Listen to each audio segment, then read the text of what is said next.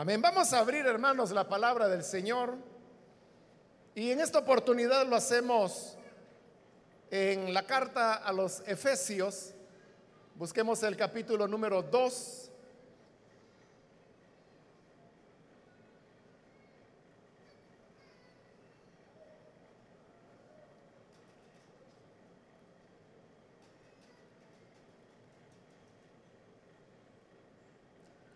La palabra de Dios dice en Efesios capítulo 2, versículo número 8 en adelante, porque por gracia sois salvos por medio de la fe. Y esto no de vosotros, pues es don de Dios. No por obras, para que nadie se gloríe porque somos hechura suya, creados en Cristo Jesús para buenas obras, las cuales Dios preparó de antemano para que anduviésemos en ellas. Amén. Hasta ahí dejamos la lectura. Pueden tomar sus asientos, por favor, hermanos.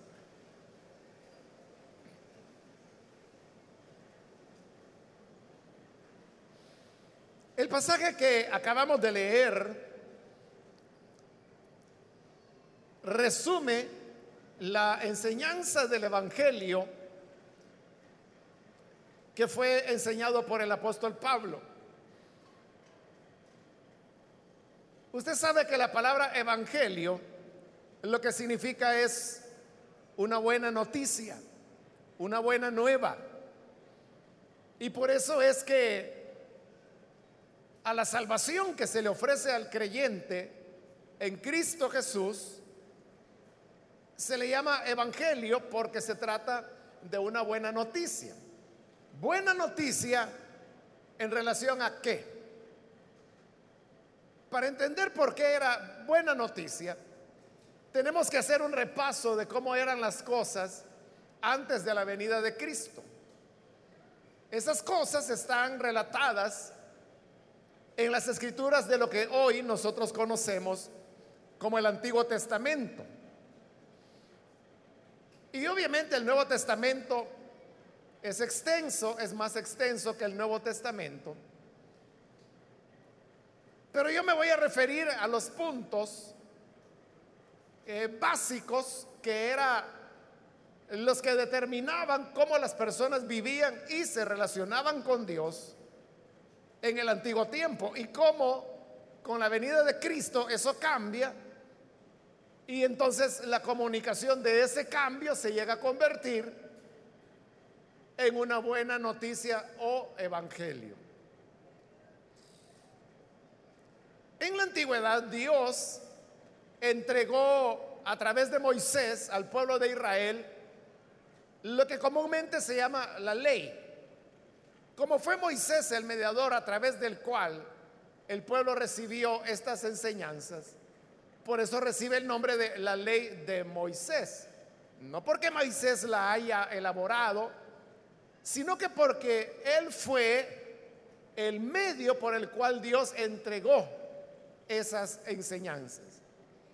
La ley de Moisés contenía muchas instrucciones no solamente eran las diez palabras que nosotros conocemos como los diez mandamientos, sino que además de eso habían instrucciones de carácter humanitario, instrucciones que tenían que ver con la relación entre amos y esclavos, la relación entre hombre y mujer, la relación en el comercio, en la convivencia entre las personas. Había elementos de tipo judicial y había, por supuesto, muchas instrucciones de carácter ceremonial que tenía que ver con ofrecer sacrificios, construir el santuario, el establecimiento de sacerdotes, los ritos y procedimientos que tenían que hacerse en, el, en la búsqueda del hombre de Dios. Todo esto que estoy mencionando viene a, a resumirse en las palabras que Dios dijo al pueblo de Israel cuando estaban al pie del monte. Dios les manifestó a ellos las diez palabras, que como digo nosotros las conocemos como los diez mandamientos, y Dios le dijo al pueblo, el que haga estas cosas, vivirá por ellas. En esas palabras que Dios estaba diciendo, la instrucción era muy clara. Lo que él decía era, el que haga estas palabras, es decir, el que obedezca, el que cumpla con estas instrucciones, vivirá, es decir, tendrá la vida, será salvado. Pero vea el concepto. El concepto es, te quieres salvar, entonces debes hacer esto, esto, esto y esto, la larga lista de elementos que se encuentran en los libros que hoy popularmente se le llama de Moisés. Entonces, la idea clara era que la salvación era algo meritorio. Las personas se salvaban porque lo merecían. ¿Y cómo lo merecían? ¿Cómo se hacían acreedores a esa salvación?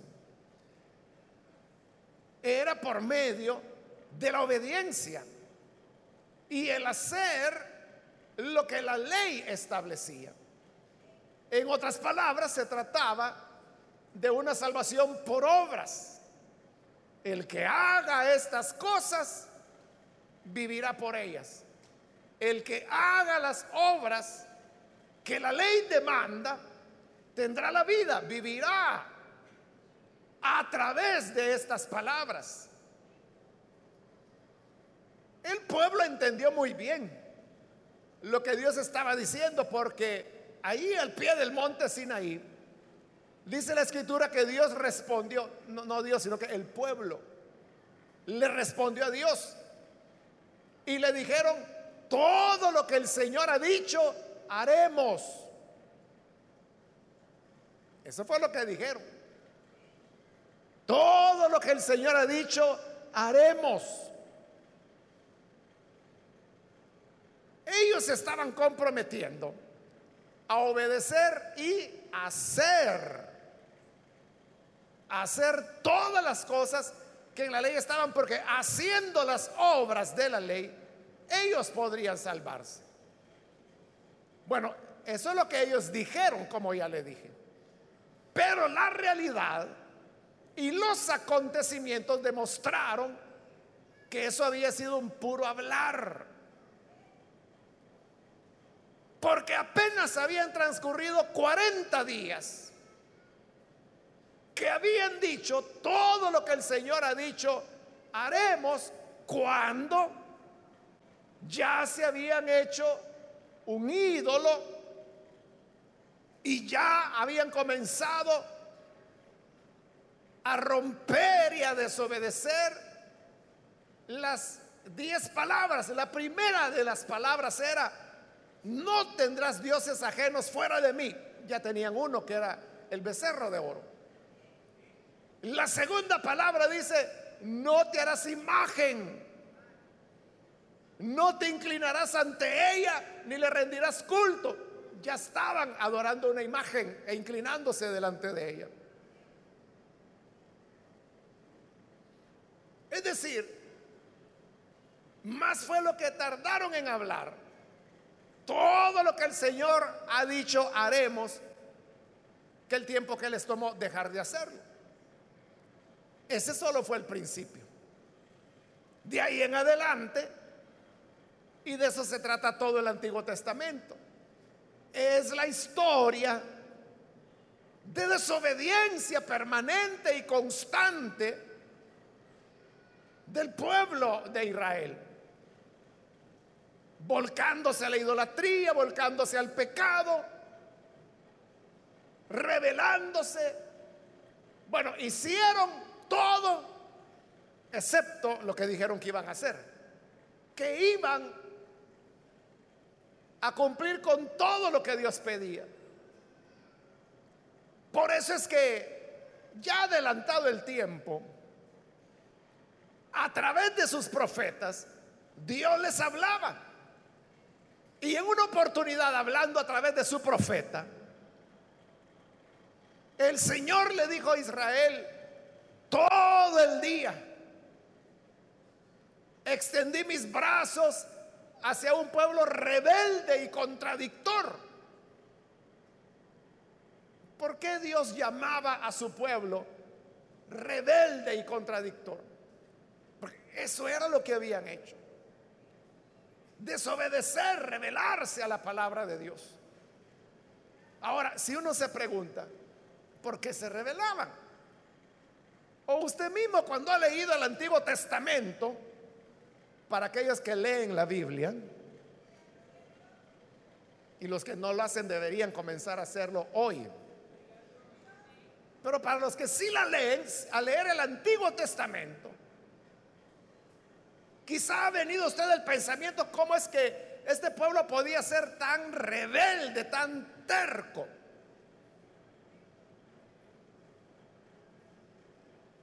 La respuesta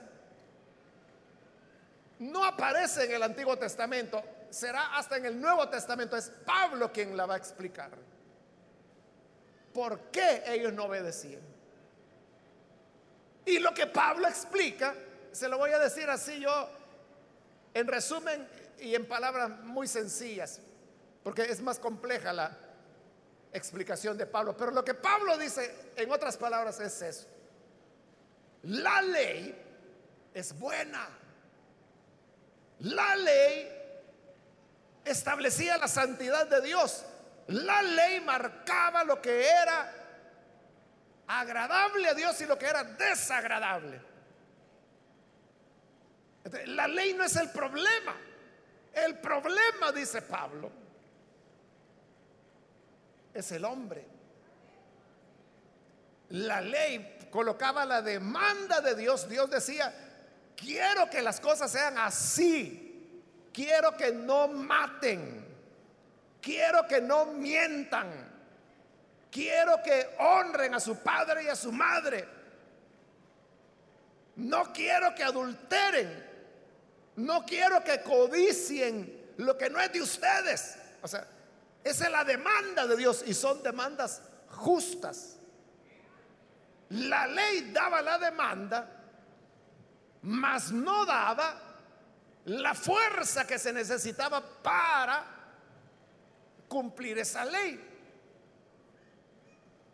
No era problema de la ley, es problema del hombre, que no tiene capacidad de poder cumplir esa ley. ¿Por qué no la tenía? Bueno, Pablo también lo explica. Él dice, en, en mi mente, yo no quiero hacer el mal, al contrario, en mi mente yo lo que quiero es hacer el bien.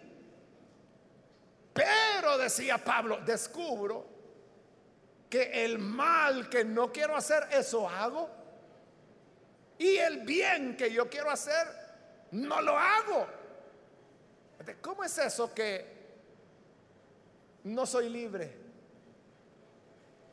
Y que lo que quiero hacer no lo hago y lo que no quiero hacer sí lo hago. Entonces Pablo da la respuesta y dice, descubro que el mal está en mí. Que en este mi cuerpo mora el pecado. Y por eso él pregunta, ¿quién podrá librarme de este cuerpo de muerte? Esa es la explicación. El hombre no cumple los mandamientos ni la ley de Dios, porque su naturaleza es inclinada al pecado, es inclinada al mal. Siempre vamos a preferir hacer lo malo que lo bueno. Bueno, esto que estoy diciendo, probablemente usted lo vivió. Probablemente usted, antes de conocer a Cristo, o si todavía no lo ha conocido, puede ser que su lucha haya sido exactamente esto que le estoy diciendo. Que usted sabía lo que era lo bueno y no lo hacía. que usted sabía que era malo y decía, no, esto no lo voy a hacer, y terminaba haciéndolo. Entonces yo le pregunto, ¿por qué no puede hacer el bien que sí quiere hacer? O el mal que no quiere hacer.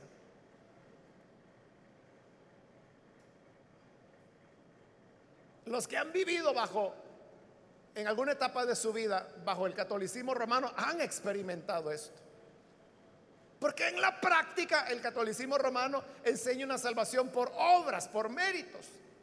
Entonces dice, si te quieres salvar, debes hacer esto, debes hacer lo otro. Pero el católico no lo hace.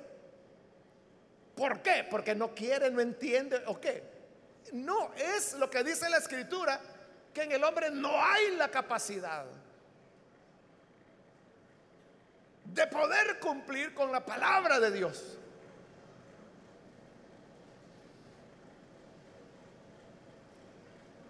Yo nací en una familia integrada. Mis padres eran católicos y su servidor y mis hermanos fuimos educados dentro de la religión católica. Y por la misma razón, aunque mi papá pues no era una persona que tuviera muchos recursos económicos, le apostó a la educación de sus hijos. Él sabía que esa era la clave. Entonces a los tres nos colocó en entidades católicas. Entonces, por eso yo lo he dicho siempre, su servidor desde kinder hasta la universidad, todo fue en instituciones católicas. O sea, yo no conocí otra cosa, otra formación que no fuera católica. Pero cuando yo tenía cinco años, ahí me comenzaron a dar doctrina para que me pudiera, para que pudiera hacer la primera confesión y la primera comunión, creo que a los siete años de edad. Y hay un momento que yo nunca voy a olvidar, que ya lo he relatado en otras ocasiones, cuando llegó o sea, como era una institución católica, ¿no? Entonces la directora era una monja, Sorinés.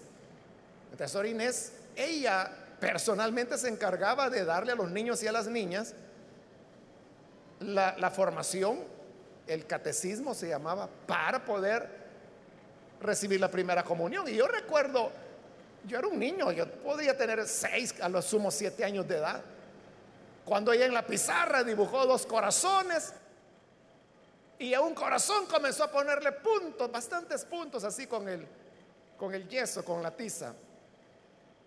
Y luego dijo ella, este corazón que tiene muchos puntos, este es el corazón que ha pecado. Y por eso tiene muchos puntos, porque está manchado. Pero este otro corazón que no tiene ningún punto, este es el corazón que no ha pecado. Este está limpio. Y entonces nos dijo Sorines, los que tengan el corazón manchado de pecado, se condenarán.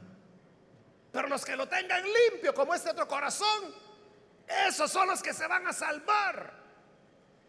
Entonces yo pensé dentro de mí, yo quiero tener siempre limpio el corazón. Póngale que tuviera siete años. No pude. Y no porque yo fuera un niño malo, pícaro. Todo lo contrario. Ya le dije, si el hogar en que yo nací, gracias a Dios, era un hogar integrado con mi papá, mi mamá. Personas que no fueron creyentes evangélicos en ese momento, pero que eran personas muy educadas, muy respetadas. Y todos esos valores de, trabajo, de honestidad, nos lo transmitieron a, nosotros sus hijos. Entonces, esa clase de niños, o sea, yo no salía a la calle, yo era de estar en la casa. Y así fue hasta la adolescencia. Pero yo no podía, por ejemplo, dejar de mentir. O sea, no es que lo hiciera siempre, pero de vez en cuando lo hacía. Y yo sabía que eso estaba mal porque estaba dando falso testimonio. O no podía evitar que vinieran malos pensamientos. Malos pensamientos, me estoy refiriendo a malos pensamientos de un niño de siete años. Que eran más como travesuras, ¿verdad? Pero que, que me hacía sentir mal. Bueno, para no ser larga la historia. Yo viví bajo ese tormento y le llamo tormento porque fue un tormento para mí. El saber lo que era bueno y lo que era malo, porque lo tenía muy claro, me lo habían enseñado.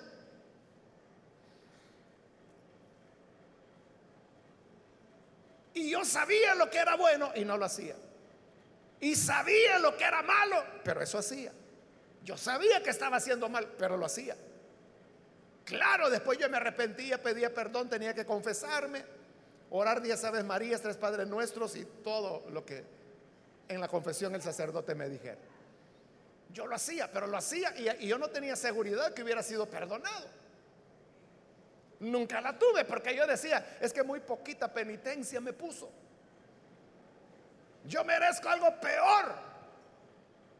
ese fue un tormento. Y lo que le dije, nunca olvidé los dos corazoncitos que dibujó la monja directora. Y sus palabras, el que tenga el corazón manchado de pecado se condena. Y yo sabía que había pecado, me voy a condenar. era esa una angustia, una ansiedad de todo el tiempo.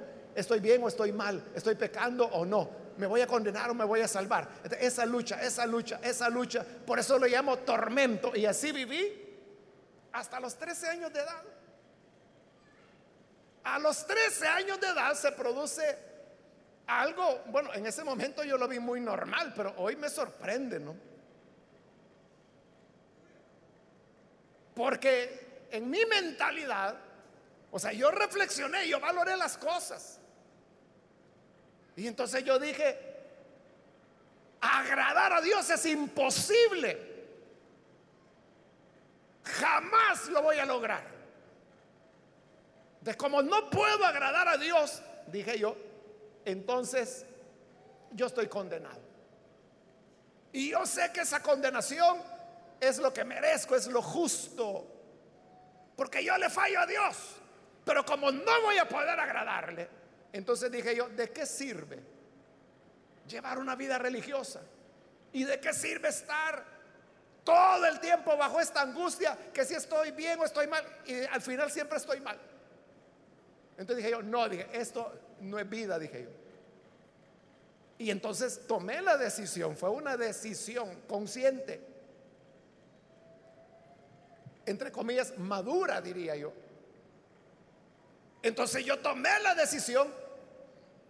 No, no tiene sentido seguir con una vida religiosa. Entonces me voy a olvidar de Dios. Y lo hice.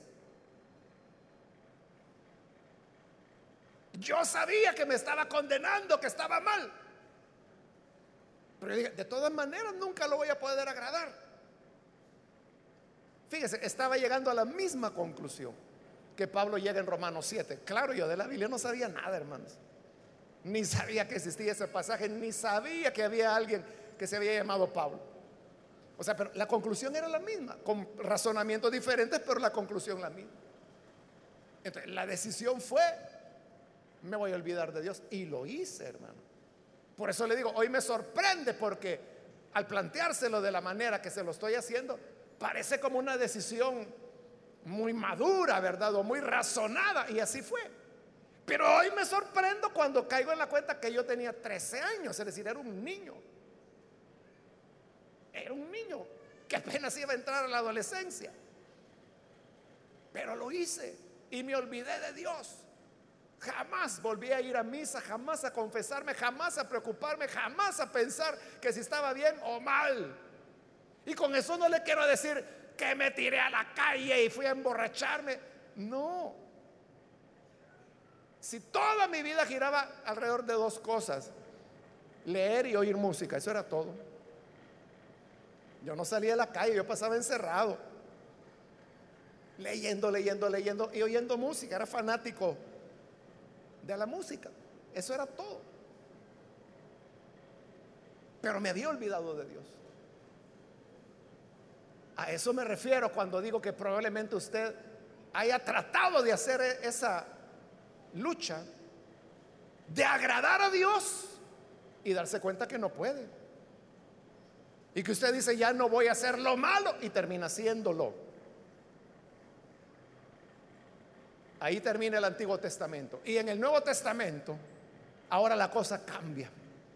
Porque esa conclusión a la que este niño de 13 años llegó, que es la misma conclusión a la cual Pablo llegó y la misma conclusión a la cual la iglesia llegó en Hechos 15, cuando se reunieron para lo que se llama el concilio de Jerusalén, porque precisamente ahí lo que se estaba discutiendo es que si para salvarse había que hacer obras o si no era necesario hacer obras.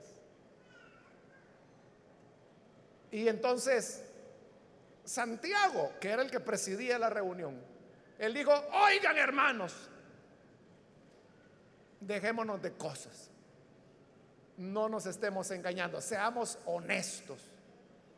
¿Para qué le vamos a pedir a los paganos que creen que guarden la ley cuando nosotros, que no somos paganos, sino que eran judíos, nunca la hemos guardado? O sea, ese fue un acto de honestidad. ¿Para qué les vamos a pedir a ellos que cumplan lo que nosotros no cumplimos? Seamos honestos, hermanos. Hemos fallado. Entonces, si nuestra esperanza está solamente en que seremos salvos por la fe en Cristo, ¿por qué les vamos a pedir a ellos que hagan obras?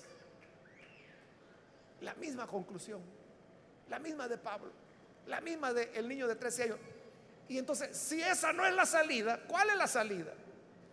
no solo fue una conclusión de las personas mencionadas, Dios también lo vio. Dios lo sabía.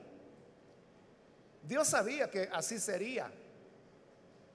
Pero quería que el hombre madurara y lo viviera por sí mismo. Cuando ya lo había vivido por milenios, entonces Dios dice, bueno, hoy voy a cumplir lo que dije por el profeta Jeremías. Que ya no voy a estar esperando que ustedes cumplan u obedezcan, sino que soy yo el que le voy a cambiar su corazón de piedra por un corazón de carne.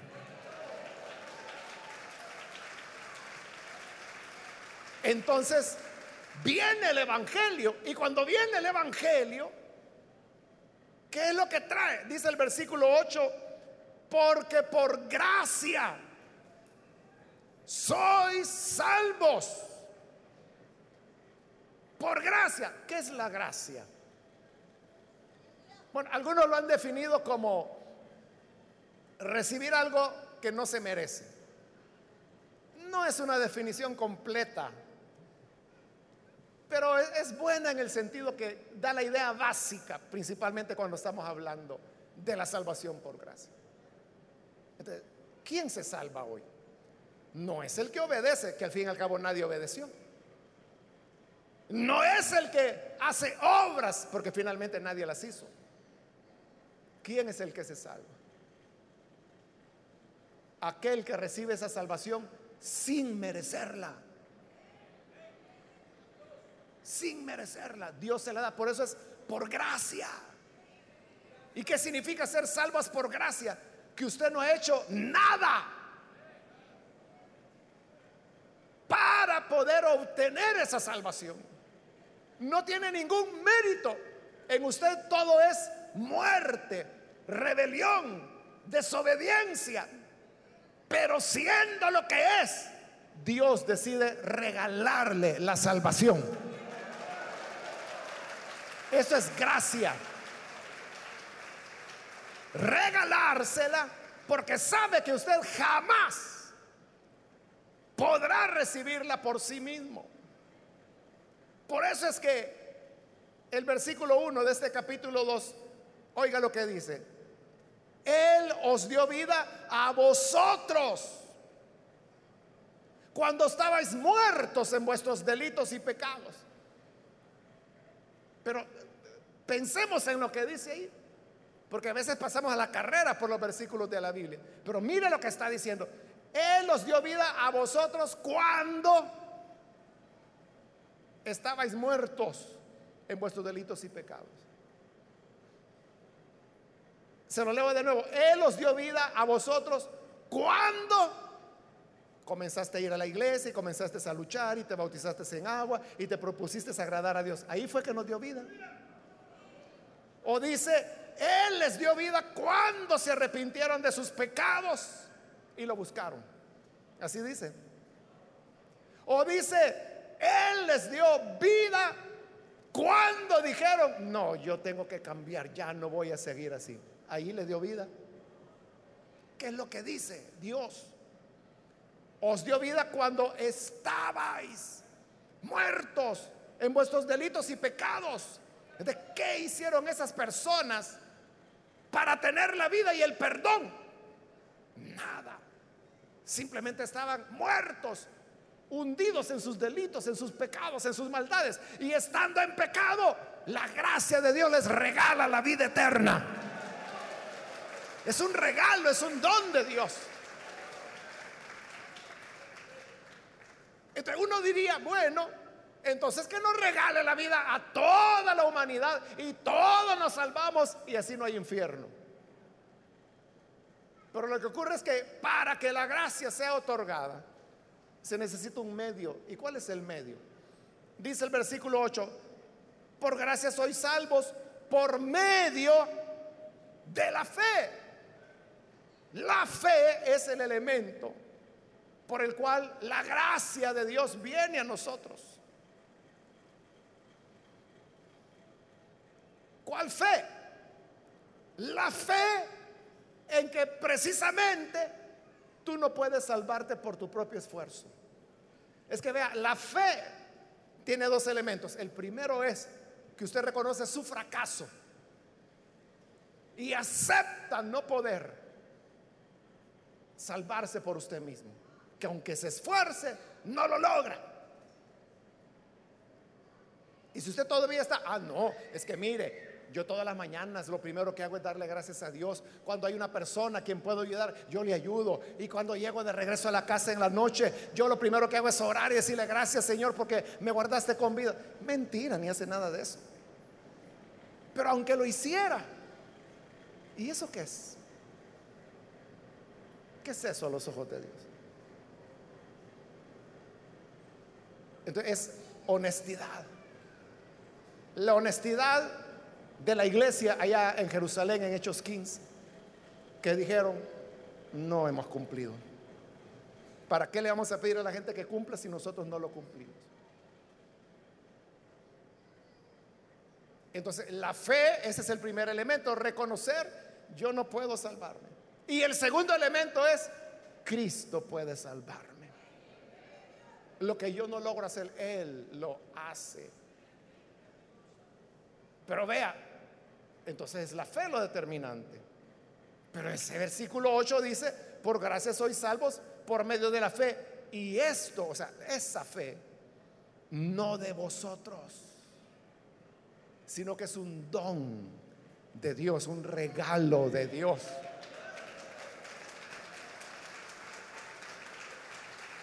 Entonces, si uno dice, la salvación es por gracia, cierto.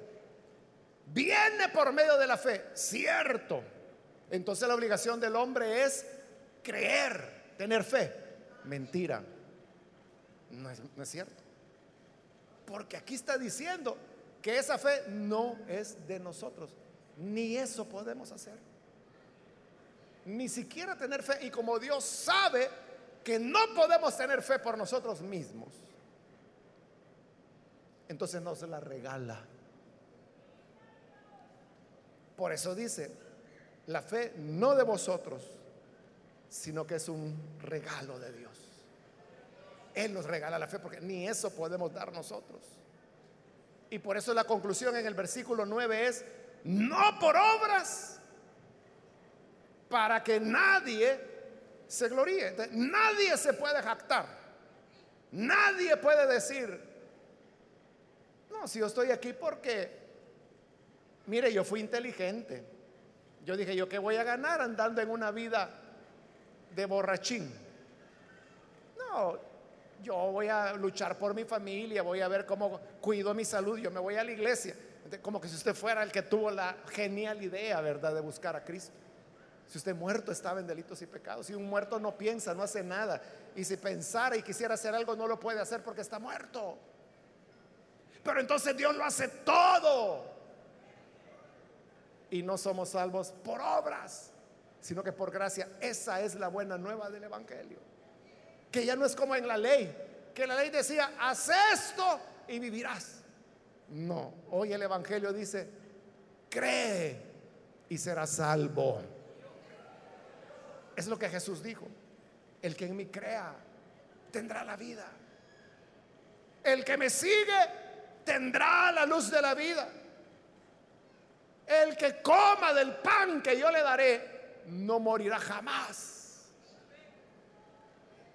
No está diciendo, hagan aquí, hagan allá, hagan esto, hagan lo otro. Simplemente está diciendo, crean. Y cuando creemos, no creemos por nuestra habilidad o nuestra capacidad. Creemos porque Dios nos da el don, el regalo de la vida eterna. Así es como opera la salvación. Nosotros, hermanos, tenemos que quitarnos todas esas ideas que son contrarias a la Biblia y contrarias al Evangelio y contrarias al poder de la sangre de Cristo. De pensar de que es que tengo que hacer aquí, tengo que hacer allá. Si no hago esto, me voy a condenar. Si no estoy bien parado, me va a llevar el diablo. Si no hago aquí, y, y ahí va. Obras, obras, obras, obras, obras. Y ahí es donde vienen las preguntas, hermano, y si una persona hace tal cosa, ¿se va a salvar o no se va a salvar? Y si una persona que es creyente y luego se suicida, ¿se salva o no se salva? O sea, pero ¿por qué la gente hace esas preguntas? Porque el diablo les ha metido bien en la cabeza la cuestión de que por méritos tienen que salvarse. Y por eso yo nunca les respondo, sí les respondo, pero con otra pregunta. Y la pregunta es, ¿la salvación es por obras o es por gracia? Y cuando me dicen por gracia, ahí está la respuesta a su pregunta. Ahí está la respuesta a su pregunta. El problema es que en la mente decimos, porque ahí lo leemos en la Biblia que dice que no es por obra, sino que por gracia. Por eso como pericos lo repetimos. Pero no se trata de ser lorocos repitiendo lo mismo, sino que se trata, hermano, de entenderlo y vivirlo. Y que si es por gracia, es por gracia. Y eso le dará la paz que solo usted puede tener. Así fue mi historia de los 13 a los 17 años. Viví sin Dios, porque yo había decidido olvidarme de Él. Pero a los 17 años, tenía dos semanas de haber cumplido los 17 cuando Él se acordó de mí. Y me buscó. Y entonces entendí el Evangelio. Entendí que no era lo que yo hacía, sino que entendí que era lo que Él hizo al morir por mí en la cruz del Calvario. Y que pagó el precio. Y que hoy por gracia me lo ofrece. Eso es un descanso, es un reposo que ha perdurado ya por más de cuatro décadas. Tú también puedes tener esa paz y esa seguridad creyendo en el Hijo de Dios. Vamos a orar, vamos a cerrar nuestros ojos. Y yo quiero invitar si hay con nosotros amigos o amigas que todavía no han recibido al buen Salvador, pero usted ha escuchado la palabra y a través de ella usted necesita venir para creer en el Hijo de Dios. Yo le animo para que ahí donde usted se encuentra, si desea recibir esta salvación que es por gracia, no por obras, tan solo debe creer, ejercitar esa fe, esa fe que Dios mismo le está regalando. Si eso es lo que usted necesita hacer, ahí donde, donde está, póngase en pie, por favor, para que podamos orar por usted.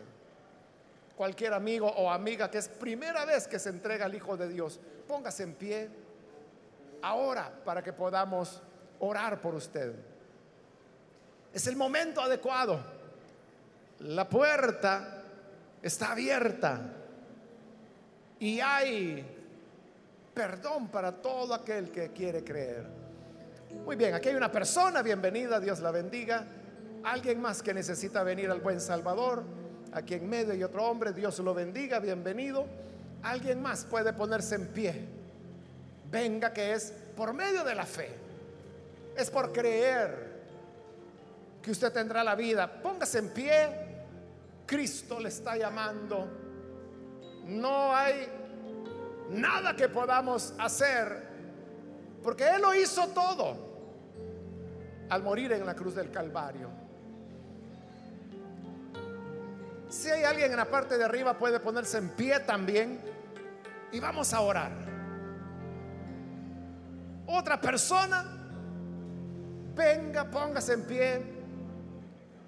Y hoy vamos a orar por usted. Le vamos a poner en las manos del Señor. ¿Alguien más? Venga con toda confianza.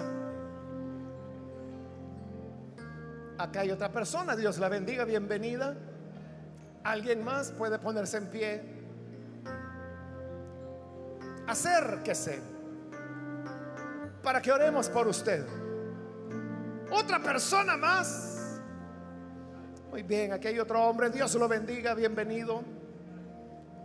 Alguien más.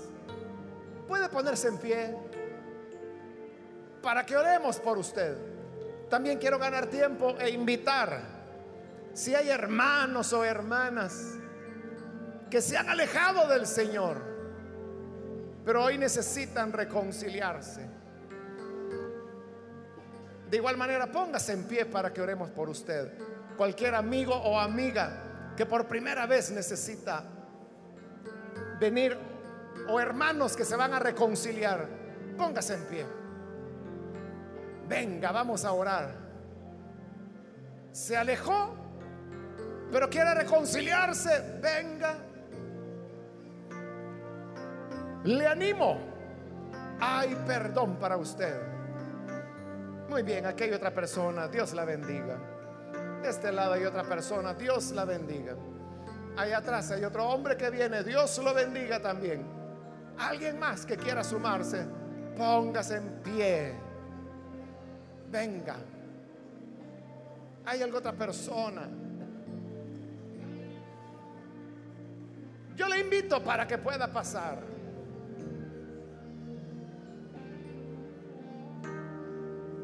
Vamos a orar, voy a terminar la invitación, pero si hay otra persona que necesita venir para entregarse al Señor por primera vez o reconciliarse,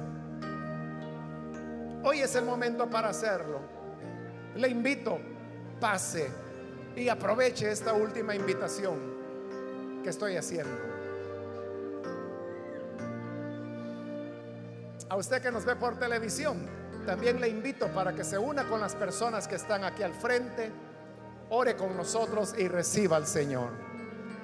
Padre, te damos las gracias por cada persona que está acá al frente, que vienen, Señor, reconociendo su necesidad espiritual. Yo te pido, Padre, que les perdonas a los que están acá, a los que ven por televisión, a los que escuchan por radio a los que ven por redes, cualquiera sea el medio que tú utilices, llega a cada persona para transformarles, para cambiarles, para hacerles nuevas criaturas. Gracias Señor, porque tú eres el que nos regalas la fe. Y aun cuando estamos muertos en delitos y pecados, nos das vida. Gracias por la vida que en tu Hijo nos has dado, que nos trae paz, que nos trae descanso y alivio. A ti, Padre, bendecimos en el nombre de Jesús, nuestro Señor. Amén y amén.